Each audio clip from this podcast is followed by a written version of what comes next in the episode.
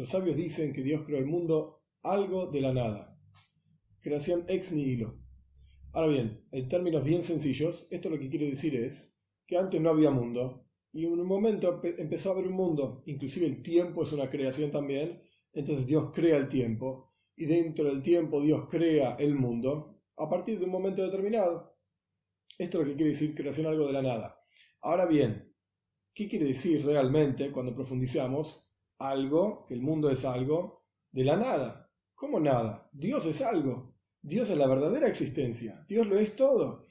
Entonces, ¿qué quiere decir que Dios creó el mundo algo de la nada? Él estaba ahí, Él es algo, y nosotros somos nada. Entonces, cuando profundizamos, la idea es la siguiente. Nosotros nos percibimos a nosotros mismos como algo, nosotros existimos, nos vemos a nosotros mismos, vemos el mundo a nuestro alrededor y vemos que existe. Y la fuente espiritual, la raíz de donde viene el mundo, para nosotros es nada, porque no la podemos entender. Dios es infinito, omnipotente, omnipresente y así sucesivamente. Por lo tanto, no podemos entender con nuestra mente humana limitada, finita, quién es Dios y qué es Dios, etc. Por lo tanto, lo llamamos automáticamente Ein, nada. Entonces, en esta nueva explicación de lo que significa algo de la nada, no quiere decir que Dios es nada y nosotros somos algo, todo lo contrario. Él es realmente, Él existe realmente y Él lo es todo. Lo que pasa es que nosotros no podemos entenderlo, entonces lo llamamos nada. Ahora bien, hay una explicación un poco más profunda. Y la idea es la siguiente. Dios creó el universo, el mundo entero, Yesh Me'ain, algo de la nada. Nosotros nos percibimos a nosotros mismos como Yesh, como algo existente y concreto. Y el Ain, la nada, significa que la fuente espiritual que Dios utiliza para crear el mundo es Ain, es nada. Y la idea es la siguiente, es como la palabra del ser humano.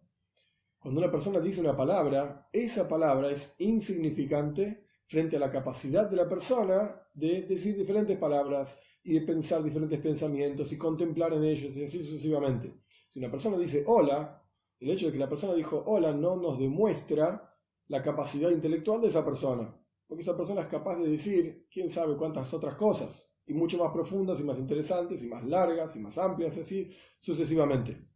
De la misma manera, la Torah cuenta que el mundo fue creado con la palabra de Dios. Entonces, si utilizamos esta expresión en forma literal, el universo entero surge de una palabra de Dios y más aún cuando uno profundiza de dos letras, de una yud, de una hey, pero es para otro momento.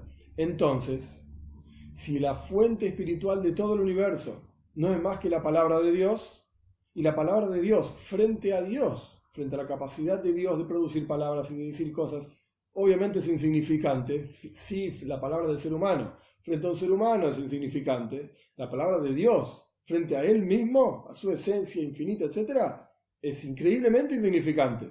Quiere decir que de vuelta, la palabra de Dios, que es la fuente de toda la existencia, es nada realmente frente a Dios. Y esto es lo que quiere decir en forma más profunda que Dios crea el universo Yesh Me'ain, algo de la nada. Nosotros de vuelta nos percibimos como algo, como Yesh, pero debemos saber que la fuente espiritual que Dios utiliza para crear el universo entero es Ain, es nada, frente a la presencia misma de Dios. Como está escrito en el Aruch, en el código de ley judía, cuando uno va a rezar, antes del rezo, tiene que pensar en la grandeza de Dios, y la pequeñez del hombre. A través de meditar y de pensar y de contemplar detenidamente en estos conceptos, que nosotros somos algo, o Dios es algo, que nosotros somos Ain, somos nada, o la fuente con la cual Dios crea el universo es Ain, es nada, o porque no lo podemos entender, y así sucesivamente, es realmente a través de esto que el rezo cobra otro significado, otra dimensión muy diferente, y la persona es capaz de desarrollar en su corazón amor y temor a Dios.